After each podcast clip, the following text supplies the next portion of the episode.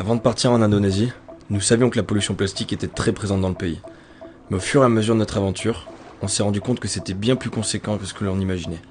Dans les rizières, sur le bord des routes, dans les rivières, mais principalement en mer et échoué sur les plages, il est présent partout. Gaspard, membre de John the Circle, nous a livré son témoignage en revenant d'une session de surf à Canggu, au sud de l'île de Bali. Oh les gars, tout à l'heure j'étais à Canggu là, j'ai j'ai jamais vu autant de plastique de ma vie en surfant. Et à un moment j'étais totalement euh, entouré, genre c'était chaud, il y en avait partout autour de moi. Et euh, dès que je ramais, bah, je touchais soit des sacs plastiques des sachets Nescafé, enfin c'était vraiment horrible. Et le pire c'est qu'en sortant, j'ai rencontré euh, des surfeurs aussi qui m'ont dit qu'ils qu'ils arrivent à choper des maladies, des maladies de peau, d'oreille, parce que c'est dégueulasse l'eau. En vrai je suis un peu choqué là. Avant de partir, on avait vraiment la volonté de trouver des projets qui œuvraient pour la dépollution des océans. Et quand on a su qu'Antoine et Alice, deux membres de The Sea Cleaners, se rendaient en Indonésie, on s'est dit que c'était le moment idéal pour en savoir plus. À cette occasion, Antoine nous a rappelé au travers d'une anecdote du fondateur de The Sea Cleaners les profonds changements auxquels font face nos océans. Et lors de ce tour du monde, bah, il a réalisé une chose, c'est qu'en fait, les océans qu'il avait traversés avec ses parents, lors de ce tour du monde quand il était jeune, bah, ils ressemblaient plus du tout à la même chose. Et aujourd'hui, il y avait du plastique de partout. Et en revenant de ce tour du monde, il s'est dit, bah, il faut faire quelque chose, il faut agir. Agir, c'est justement le combat d'Yvan Bourgnon, le fondateur de The Sea Cleaners, un organisme qui s'efforce de limiter les dégâts du plastique dans les océans. L'enjeu est de taille car quelques 8 millions de tonnes de plastique sont déversées dans les océans chaque année, soit un camion par minute. Et plus de 620 000 tonnes par an viennent d'Indonésie. Au-delà de la pollution visuelle du plastique, on fait face à un désastre sanitaire. Évoqué dans notre épisode précédent, les déchets laissés à l'abandon sont vecteurs de maladies et peuvent finir dans nos assiettes lorsque les poissons avalent les microplastiques. Un Français euh, lambda, on va dire, se retrouve par semaine avec 5 grammes en lui de microplastique. C'est l'équivalent d'une carte bancaire. La voix que vous venez d'entendre, c'est celle d'Alice Darondo, membre de The Sea Cleaners et qui est venue en Indonésie accompagnée d'Antoine Nichet pour nous raconter comment The Sea Cleaners travaille au quotidien afin de limiter l'impact du plastique dans nos océans. Créée en 2016 par Yvan Bourgnon, The Sea Cleaners est au départ composée de deux membres. Elle compte aujourd'hui une équipe de 36 personnes. Cette progression fulgurante est à l'image de son ambition, créer des bateaux capables de collecter un maximum de plastique en mer. Mais cela ne s'arrête pas simplement à la collecte, puisque l'objectif est de donner une seconde vie à ce plastique en le revalorisant une fois à quai. Véritable prouesse technologique, le Manta est le bateau phare de The Sea Cleaners. Cet immense catamaran a vocation dans les années à venir à sillonner les océans pour contribuer à la dépollution du plastique dans le monde. Son petit frère, le Mobule A8, plus compact et déjà opérationnel, permet un ramassage efficace dans des eaux plus calmes telles que les rivières, les fleuves et les zones côtières. Très mobile du fait de sa petite taille, il est destiné à évoluer dans les eaux les plus polluées du monde. En ce moment, The Cleaners prépare son arrivée en Indonésie. Et c'est pour cela qu'Antoine et Alice se sont déplacés jusqu'ici. À cette occasion, nous avons pu les rencontrer pour échanger à propos de leur engagement autour de ces innovations. C'est sur une plage non loin du port de Benoa, à Denpasar, que nous les avons rencontrés. Super excité à l'idée de réaliser une interview au bord de l'océan, on s'est mis directement dans l'ambiance puisque la plage était pleine de plastique échoué. Le contexte était donc parfait pour commencer.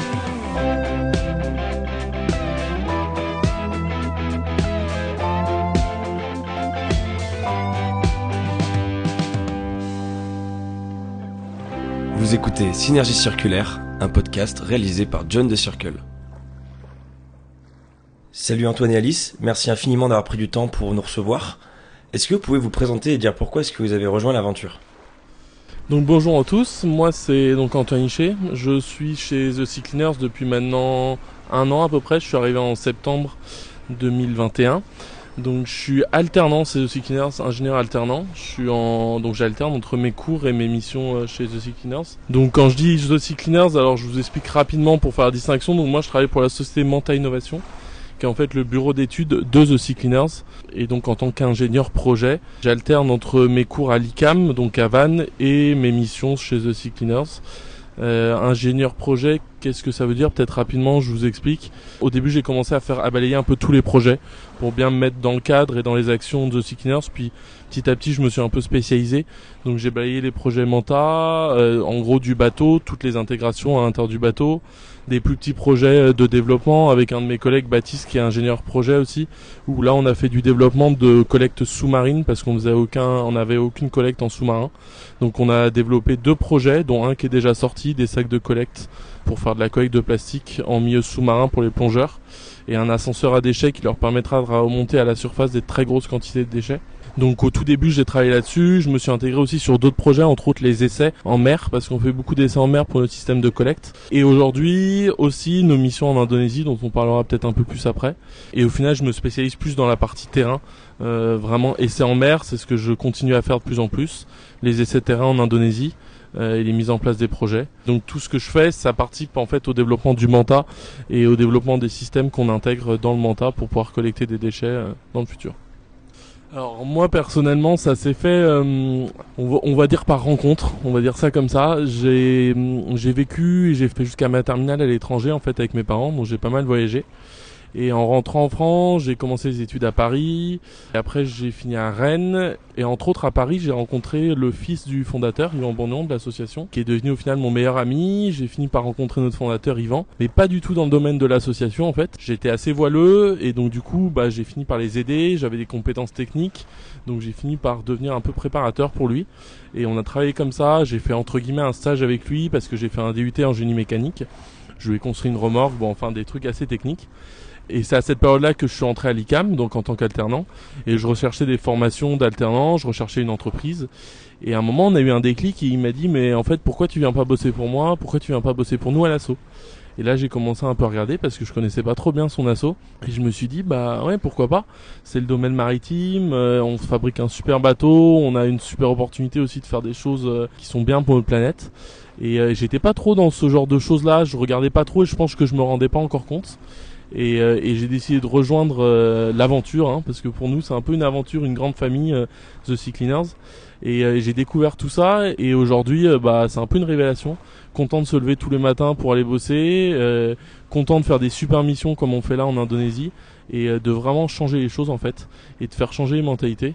Donc euh, je suis pas rentré vraiment par la voie de, de me dire je suis très entre guillemets écolo, même si j'aime pas trop ce terme-là, mais plus par la voie de me dire bah en fait je découvre quelque chose et je j'ai fini par être très sensibilisé à ça. Et aujourd'hui euh, bah je me dis ça va être difficile de changer de boîte un jour et d'aller bosser dans autre chose, parce qu'une fois qu'on est rentré là-dedans et qu'on qu'on est un peu dans cette famille, euh, on a envie d'aller jusqu'au bout, donc on a envie de construire ce mental et on a envie d'aller plus loin et de continuer là-dedans. Donc pour moi c'est une découverte et je pense que c'est une future euh, envie d'aller encore plus loin là-dedans quoi et de continuer dans ce domaine-là. Voilà, je vais laisser Alice se présenter. Bonjour, merci pour euh, l'invitation. Donc moi je suis Alice Darondo, euh, ingénieure environnement chargée de projet au sein de The Sea Cleaners. moi un petit peu comme, comme Antoine en fait j'ai commencé chez The Sea Cleaners en fait chez Manta Innovation, donc le bureau d'études euh, rattaché à l'association, en tant que stagiaire, mon stage de fin d'études euh, d'école d'ingénieur euh, dans le domaine de l'environnement. Donc en fait j'étais chargée de bosser notamment plus sur le gros bateau, le Manta, dont on entend beaucoup parler. Et j'ai fait tout ce qui est études d'analyse de cycle de vie de ce bateau-là, donc pour essayer d'évaluer tous les impacts environnementaux qu'a ce bateau avant même qu'il soit construit pour éviter, enfin essayer d'éviter au maximum ces impacts-là. Puis aujourd'hui, donc je fais totalement autre chose, on va dire. Euh, je suis plutôt spécialisée dans la partie gestion des déchets qu'on va collecter, que ce soit avec le Manta, mais aussi avec le Mobula. Et je pense qu'on va en parler euh, juste après, parce que c'est bien beau en fait, et c'est super de vouloir aller collecter les déchets, mais il faut faire après euh, quelque chose des déchets qu'on collecte. Et donc c'est pas chose facile. Donc je travaille un petit peu plus sur ça au sein du pôle opérationnel de l'association. Et moi, de mon côté, euh, bah pareil, je, pense que je vais revenir à mon enfance. Euh, j'ai eu l'occasion de vivre euh, quand j'étais plus petite à l'île de la Réunion et en Guadeloupe. Et donc, voilà, moi, je passais mes week-ends dans l'eau à regarder les poissons, les tortues. Enfin, j'ai toujours aimé ça. C'est vraiment un monde qui me passionne. Et à l'époque, c'était des années 2004-2008, je voyais pas du tout de déchets ou quoi que ce soit. Et sauf que en grandissant, j'ai pris conscience de, de, tout ça et je me suis dit que non, enfin je me suis dit qu'il fallait vraiment que je travaille pour essayer de, protéger ce, milieu magique que je trouve vraiment exceptionnel. Donc, euh, je pars des stages. Hein, j'ai fait des stages de préservation des, tortues marines, même en tant que bénévole. Ça m'a toujours passionné. Et je me suis orientée du coup euh, dans le domaine de l'environnement, euh, notamment marin. Ça a été toujours mon souhait de bosser là-dedans. L'association The Sea Cleaner, ça a été une réelle opportunité via mon stage de fin d'études. Donc, j'ai intégré l'association juste avant Covid, hein, en février 2020. Donc, j'ai eu de la chance et depuis, j'y suis toujours avec des missions qui ont peut-être changé, mais euh, ce qui est important pour moi, c'est que ce que je fais aujourd'hui, ça a un réel impact. En tout cas, on essaye d'avoir un réel impact. Et donc c'est vraiment voilà, pour ça que, que j'ai rejoint l'association. Vous pouvez nous donner plus de détails sur le Mobula 8 donc un des projets phares, c'est l'arrivée du Mobula 8, donc qui sont des plus petits bateaux de collecte. Euh, il fait 9 mètres et quelques. Et donc ce bateau, on veut le faire venir ici. Ça fait un petit moment qu'on travaille pour le faire venir et c'est assez compliqué avec les autorités, mais on va y arriver. Et donc on vient pour préparer son arrivée en fait. Donc euh, ça va être toute la gestion des déchets, son arrivée sur place, dans quel port on va le mettre, où est-ce qu'on va pouvoir collecter, discuter avec un peu avec tout le monde, trouver des équipes qui vont pouvoir opérer le bateau. On travaille en partenariat avec euh, The Sea Soldiers qui nous a trouvé un capitaine et un crew. Et donc ce bateau, il va collecter et à bord, on va, on va avoir deux opérateurs qui vont trier les déchets suivant leur type. Et on va décharger tous ces déchets, on va les faire revaloriser ou trier euh, par des, solutions locales et Alice pourra vous le dire. Alors euh, le, le Mobila il est équipé d'un petit moteur thermique. Donc aujourd'hui c'est la solution qui était la, la, plus simple et la plus facile à mettre en place. Une autre solution serait éventuellement d'avoir un moteur électrique. Aujourd'hui, le moteur électrique impose d'avoir euh, des batteries qui pèsent extrêmement lourd, donc on perdrait un peu entre guillemets en capacité sur le, le Mobula, moins de déchets à bord. Donc pour, pour l'instant, la solution qu'on a qu'on a trouvée et qui est aussi la plus facile à mettre en place, c'est un moteur thermique parce qu'on sait qu'on va très facilement dans ces pays-là trouver euh, de l'essence pour euh, pour mettre à bord, alors que peut-être que euh, recharger des batteries aussi importantes, ça serait difficile.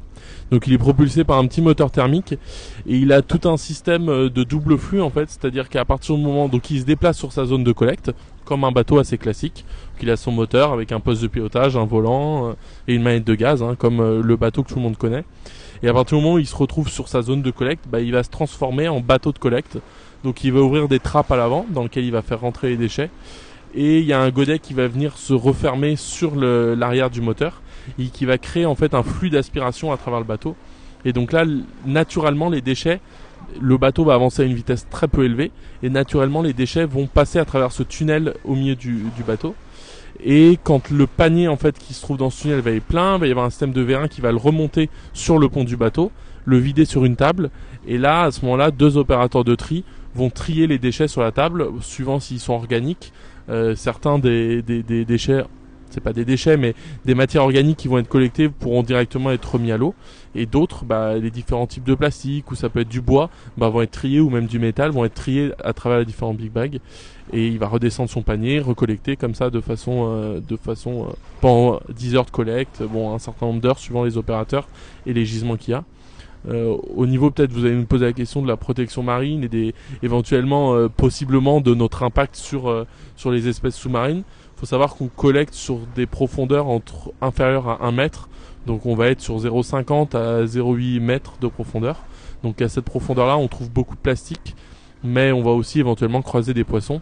Euh, vu la vitesse d'avance du bateau, le poisson aura largement le temps de faire demi-tour entre guillemets à, l'entrée du bateau. Et, euh, et, on arrive dans des paniers avec des mailles assez larges. C'est-à-dire que si on tombe sur des petits poissons ou des bancs de petits poissons, bah, ils vont passer à travers. Et si vraiment on attrape un poisson, entre guillemets, j'ai envie de dire, bah, il sera remis à l'eau par l'opérateur euh, à bord. quoi. Aujourd'hui, on n'a qu'un seul Mobula, l'association a, un seul Mobula vide qui va être déployé en Indonésie. Euh, à terme, à la construction du Manta, il y aura deux Mobula à bord, qui seront en quelque sorte les annexes, comme a dit Alice, du Manta. C'est-à-dire qu'on pourra arriver dans un port euh, dans, en Asie du Sud-Est, on pourra déployer les Mobula euh, pour qu'ils aillent collecter euh, sur donc Mobula 8 plus en zone côtière et remonter de fleuves ou de rivières, et le Mobula 10 plus en auturier. Et aussi vocation à développer ces deux bateaux-là. De un, on a un partenariat, ils sont en construction avec la société Efinor Sea Cleaners, et donc on revend à des sociétés qui sont déjà intéressées éventuellement des Mobula. Euh, qui pourront aller collecter de n'importe où dans le monde et qui seront opérés par ces gens qui nous les achètent. Et nous aussi, on a vocation à, à déployer des flottes de Mobula 8 euh, qu'on appelle des Mobula solidaires et qui seront développés euh, par The Sea Cleaners et opérés par The Sea Cleaners. Mais je pense qu'Alice du pôle opérationnel pourra vous en dire un, peu plus. Alors pour au niveau de la capacité de collecte, en fait, il peut avoir jusqu'à 36 big bags à son bord. Donc ce qui fait en mètres cubes en fait collecté de 5 à 10 mètres cubes pour être assez large. Après tout dépend en fait du gisement. Euh, le, truc qui est un peu piège c'est qu'aujourd'hui on ne sait pas trop. C'est très dur en fait d'avoir les informations, euh, que ce soit en Indonésie mais aussi partout dans le monde parce que le sujet de la pollution plastique on en parle de plus en plus. c'est bien parce qu'on en prend conscience, c'est mauvais parce que du coup il y en a. Mais mais il nous manque quand même beaucoup d'informations. Donc voilà, le, savoir euh, quel gisement on va rencontrer et, le, nombre hein, finalement de déchets, euh, c'est un peu encore un point d'interrogation, même si on a, on a quand même une idée globale. Mais bon, la capacité, voilà, c'est de, de 5 à 10 mètres cubes euh, pour, pour rester assez large par, par jour hein, à chaque collecte, donc c'est quand même euh, assez euh, énorme. Ce qu'on peut dire, c'est que le, premier Mobula 8 de l'association, donc il, agira euh, en Indonésie, dans la zone de Benoa Port, donc dans la zone de Denpasar, où il y a de la mangrove, etc.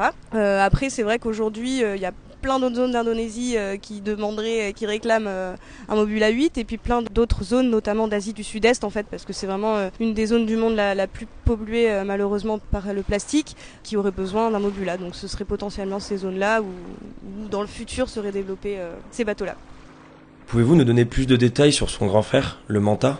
Donc le Manta, c'est toute une autre histoire. Hein. C'est le, projet phare du bateau. Il a pas mal évolué. Moi, à l'époque où j'étais pas encore là, il avait 4 mâts, 4 gréements, il avait 4 coques et aujourd'hui il en a plus que 2 avec deux gréements. Donc il y a eu énormément de développement technologique depuis le, début de la création de l'association, beaucoup d'évolution et on arrive aujourd'hui à un projet euh, qui est assez bien ficelé avec beaucoup de recherches, euh, beaucoup d'ingénieurs qui ont travaillé dessus puisque nous on n'est que 6 7 au sein de la du pôle technique mais euh, mais derrière il faut savoir qu'il y a beaucoup d'entreprises qui nous soutiennent qui sont entre autres des mécènes et, et qui travaillent pour nous. Donc le Manta, c'est un énorme bateau de collecte. C'est juste, euh, c'est juste un géant des mers euh, qui sera propulsé de manière hybride et qui sera capable de collecter en surface euh, dans, dans, les mers du monde en fait. Mais c'est surtout aussi un autre bateau ambassadeur. C'est-à-dire qu'on va collecter, mais on va aussi énormément sensibiliser. On va avoir des, des, études scientifiques qui vont être menées à bord. Donc c'est vraiment un projet très global et c'est aussi pour montrer à tout le monde que c'est possible de le faire, que c'est possible de collecter des déchets en mer et, pourquoi pas eux, euh, comme nous, euh, iraient pas aussi collecter, iraient pas mener des actions comme ça. C'est vraiment notre ambassadeur. Vous allez sûrement me poser des questions un peu plus techniques. Euh, vous avez peut-être envie de savoir comment il est propulsé. Donc le, le Manta, il a une propulsion hybride. ce qu'on cherche vraiment à, à avoir, c'est avoir une propulsion hybride qui est modulable, qui sera capable d'évoluer dans le temps. le Manta, il a pour but d'évoluer dans les 20-30 prochaines années. Donc faut qu'il évolue. Aujourd'hui, on a une propulsion avec des, des pods électriques, donc c'est des, des, moteurs électriques qui sont capables de, de, propulser avec des hélices sur chaque coque, euh, qui sont l'électricité est générée de plusieurs manières. Donc à bord, on va collecter du déchet, on va le trier et on va le revaloriser. Et cette revalorisation de déchets va nous permettre de générer de l'énergie, donc de l'électricité qu'on va ou de la chaleur. Ça dépendra ce dont on a besoin, qui va être stocké dans nos parcs de batteries, euh, puisqu'on a un, un gros parc de batteries à bord. Et donc on va stocker cette énergie-là qui pourra permettre de nous propulser. On va avoir aussi une grande surface de panneaux solaires euh, sur le sur le toit du Manta en fait, sur sur son pont principal, qui va nous permettre aussi de générer l'électricité qui sera stockée dans notre parc de batterie. Euh, on aura aussi un générateur, une hydro, euh, un hydrogénérateur, excusez-moi, qui qu'on pourra immerger pour produire l'électricité. Et toute cette électricité-là sera redirigée pour l'énergie à bord du navire et pour la propulsion. Et on a aussi bien sûr des générateurs euh, euh, thermiques hein, qui à bord pour euh, si jamais on a il n'y a pas assez d'énergie renouvelable qui sont qui, produisent, on pourra utiliser ces générateurs là. Et bien sûr, le, la propulsion phare, j'ai envie de dire, du bateau, c'est sa propulsion vélique. Donc c'est avec ces deux grands gréements qui nous permettront de nous déplacer à la voile assez efficacement. Donc voilà au niveau de la propulsion. Alice, tu peux peut-être parler un peu de la façon dont on collecte les déchets? Je me disais, qu'est-ce que je vais ajouter après, après tout ça euh, Oui, euh, donc euh, le bateau aura une autonomie de trois semaines, donc il, partira d'un quai avant d'y revenir ou de changer de port pendant trois semaines, 21 jours. donc c'est assez conséquent. Donc comme tu l'as dit, hein, la première démission, on va dire, c'est un bateau de collecte.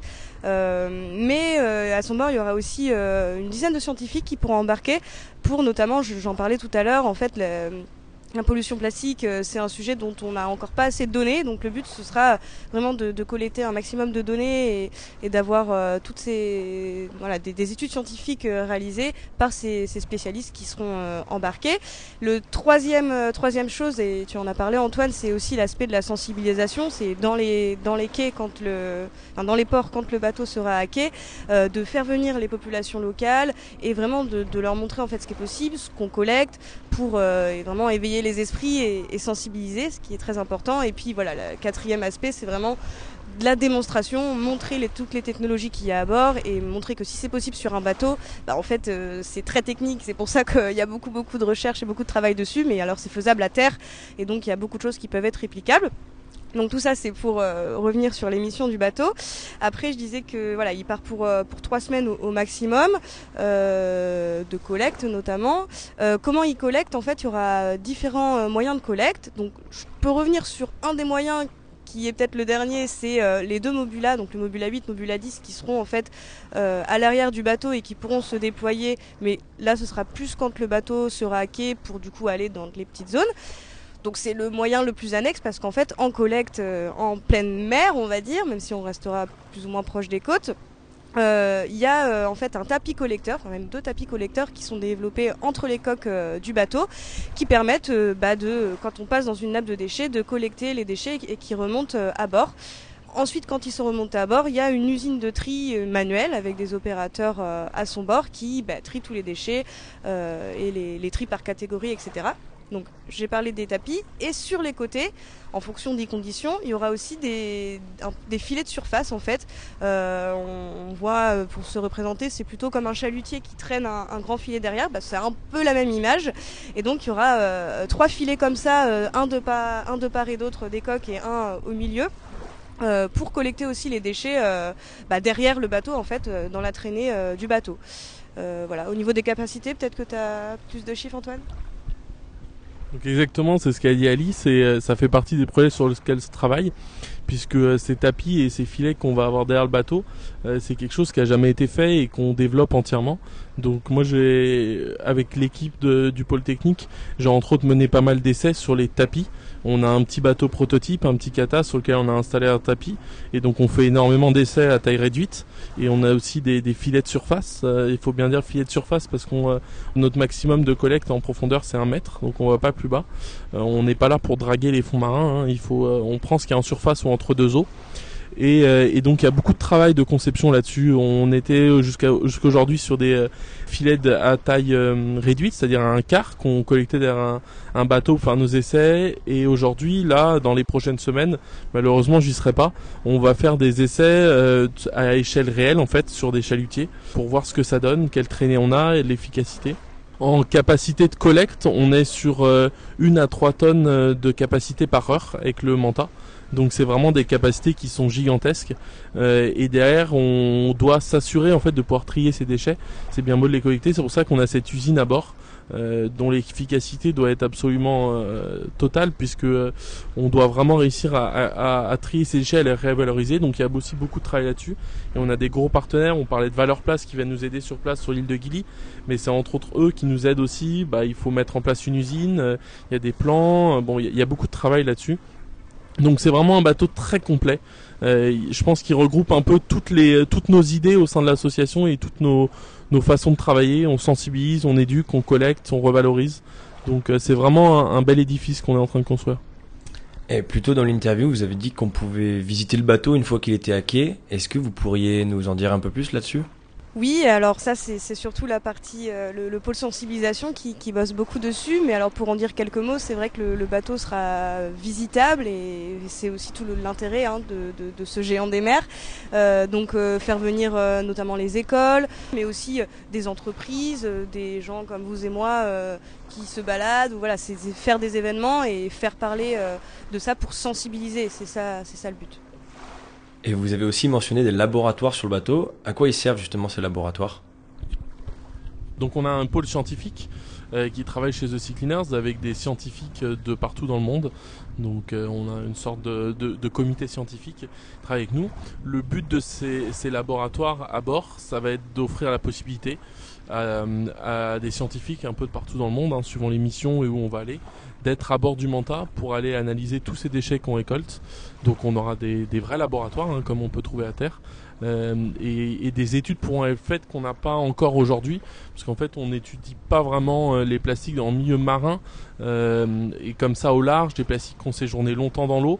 Mais, mais ça manque encore, je pense, d'études de, d'études et on pourra apporter beaucoup en permettant à ces scientifiques de monter à bord et, de leur permettre d'étudier tous les impacts que peut avoir le plastique dans le domaine maritime et océanique. Est-ce que vous avez une date précise sur la mise à l'eau du Manta? Alors normalement, euh, comme c'est encore beaucoup beaucoup de, boulot, normalement en fin 2025 le bateau sera dans l'eau. Ouais, on a franchi un, gros cap, en tout cas pour nous, pour le pôle technique qui travaillons tous les jours sur le Manta. C'est euh, ce approval of principle de, de, Bureau Veritas qui est vraiment important parce que en gros euh, ils approuvent toute la conception et tout ce qui a été fait par l'architecte naval et donc euh, donc ça veut dire qu'en gros bah, le bateau est viable et qu'il va pouvoir finir dans l'eau quoi.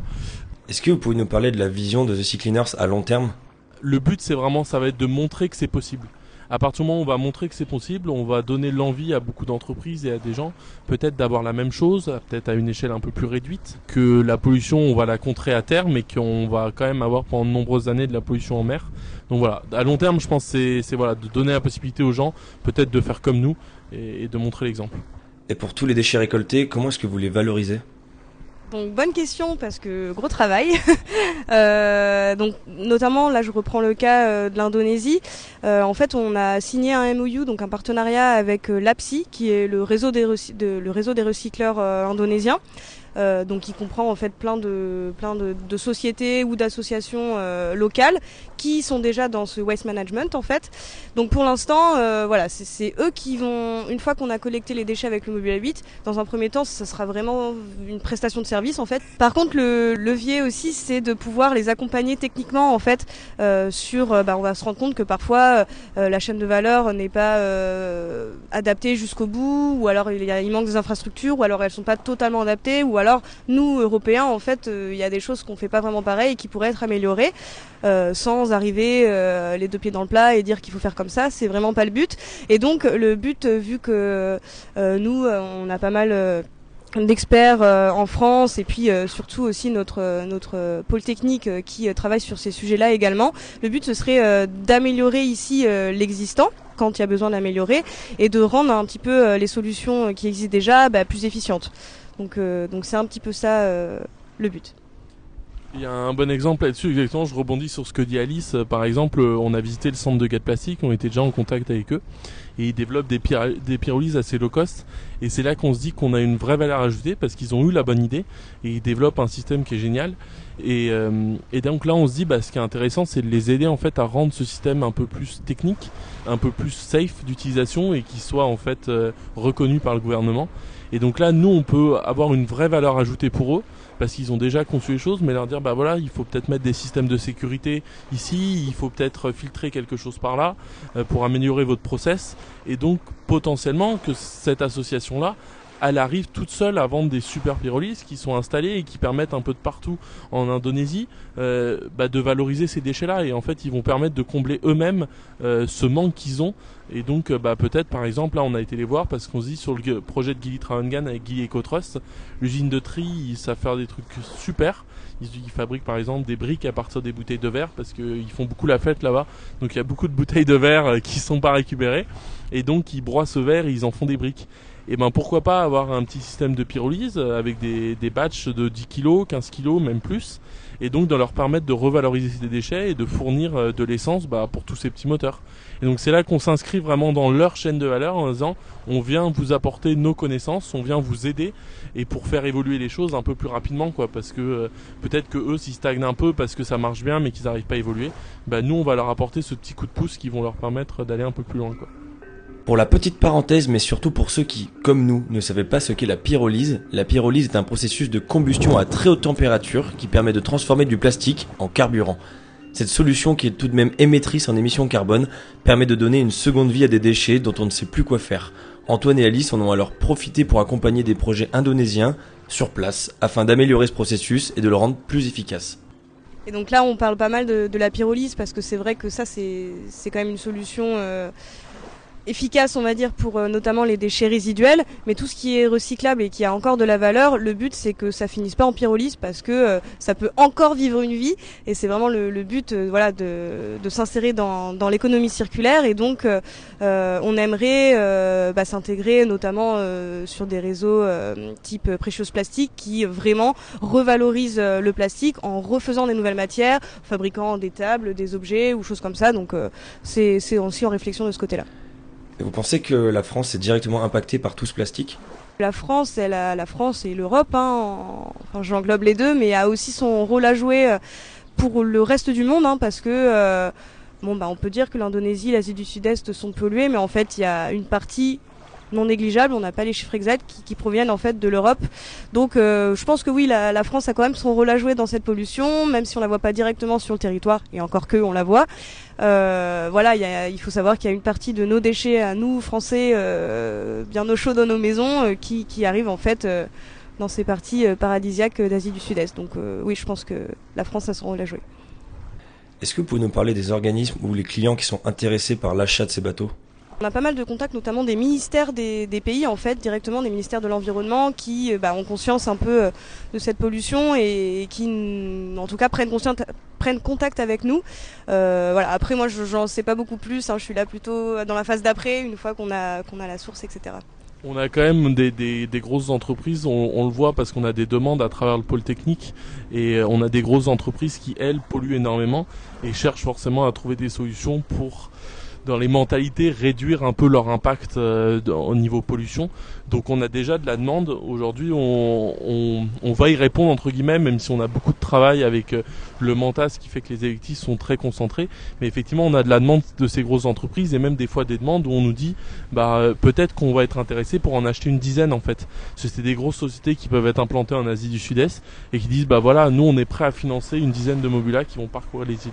Donc c'est assez prometteur parce qu'on a un bateau qui est simple d'utilisation, qui est robuste et on va leur prouver en faisant venir aussi un mobula sur place que c'est possible d'opérer en fait avec ces bateaux-là et de collecter du déchet. Est-ce que vous pouvez nous expliquer plus précisément comment The Cleaners parvient à se financer? Le, coût du bateau, je pourrais pas vous, répondre exactement, je voudrais pas dire de bêtises. Donc, euh, mais le financement, il vient, j'allais dire principalement, mais uniquement hein, des, des, dons. On fait du beaucoup de mécénat. Euh, chez The Sea Cleaners. Donc on a énormément de, gros mécènes donc qui financent entre autres bah, l'activité de The Sea Cleaners en tant qu'association. Aujourd'hui on est 40, hein, donc faut bien récupérer, rémunérer tous ces gens qui travaillent, mais aussi tout ce développement et la construction euh, du, du Manta. Donc euh, aujourd'hui c'est nos mécènes qui nous aident à, à travailler là-dessus. Donc c'est des sociétés bah, qui veulent aussi avoir un impact sur la pollution qu'ils produisent, donc ils viennent nous aider. Euh, et c'est des sociétés aussi euh, qui, qui ont envie d'aider, quoi, tout simplement, et qui viennent nous faire des dons. On a eu une super nouvelle, je vais en parler parce que c'est vraiment exceptionnel et que ça a fait notre journée. On a eu l'occasion de participer aux events. Et, euh, et, on a appris ce matin que on, donc on faisait partie des quatre associations à qui les dons vont être versés et on a appris ce matin en se levant puisque ça s'est fini dans la nuit et on a le décalage horaire qu'ils avaient réussi à récolter plus de 10 millions donc, euh, donc pour nous, c'est 2,5 millions euh, qui vont être reversés à l'association. Donc euh, c'est un énorme coup de pouce pour nous. Et c'est vraiment une super nouvelle. Donc c'est un beau projet, mais forcément ça a un coût de travailler là-dessus. Donc des, des, dons comme ça, c'est vraiment exceptionnel. Quoi. Antoine et Alice, merci infiniment de nous avoir reçus. Est-ce que vous avez un dernier mot pour la fin, une petite conclusion à faire? Bah Déjà, merci à vous hein, de s'intéresser au projet. C'est toujours aussi agréable de voir que qu'il y a un impact fort sur un peu tout le monde le mot de la fin, j'ai envie de dire, on fait, on va essayer de faire de notre mieux. Hein. C'est, le but de l'association. Ce qui est vraiment intéressant, c'est, d'en parler. Et donc, c'est, l'avantage de ces podcasts et de votre podcast, c'est que les gens se rendent compte en fait, parce que on voit même dans nos pays européens, les gens se rendent pas compte de l'impact qu'ils ont en fait. C'est-à-dire que le moindre mégot, le moindre déchet, et on en voit encore malheureusement des gens qui jettent par la fenêtre des choses. Euh, ça a un impact énorme et ça finit dans nos océans comme disait c'est 80% des déchets. Donc je pense que, que le message, nous on va faire notre possible et on a un super projet et j'espère que ça va marcher et il n'y a pas de raison. Mais il faut vraiment que les gens arrivent à se rendre compte de l'impact qu'ils ont et, ça sera déjà une grande avancée.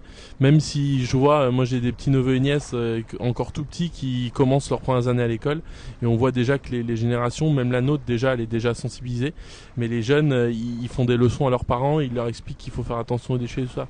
Donc je pense qu'on va sur la bonne voie. Mais, mais voilà, il faut cette sensibilisation, cette éducation, elle est essentielle pour, pour couper à ce fléau. Et je vais laisser Alice. En tout cas, merci beaucoup. La parole. Oui, euh, bah, merci beaucoup. Euh, c'est vrai que tout ce qu'a dit Antoine, euh, je rejoins tout, tout ce qu'il a pu dire. Donc merci à, vous de nous avoir permis de, prendre la parole aujourd'hui. Je reviendrai juste sur un petit chiffre qui est un peu énonciateur. C'est que un Français lambda, on va dire, se retrouve par semaine avec 5 grammes en lui de microplastique. C'est l'équivalent d'une carte bancaire. Donc c'est assez évocateur quand même.